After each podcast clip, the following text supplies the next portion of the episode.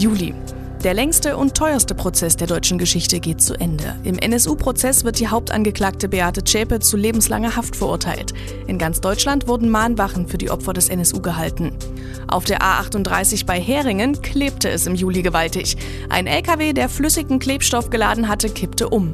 Mehrere Tage war ein Teilstück der Autobahn gesperrt.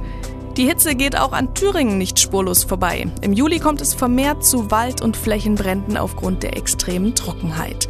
Und Großeinsatz in Erfurt. Ein Mann ist zuerst in die Wohnung seiner Freundin eingestiegen, hat sie als Geisel genommen und auf dem Weg einen Mann niedergestochen. Der Mann flüchtete in Richtung Hauptbahnhof, der von der Polizei teilweise gesperrt werden musste. Landeswelle Thüringen. Bester Rock und Pop. Landeswelle.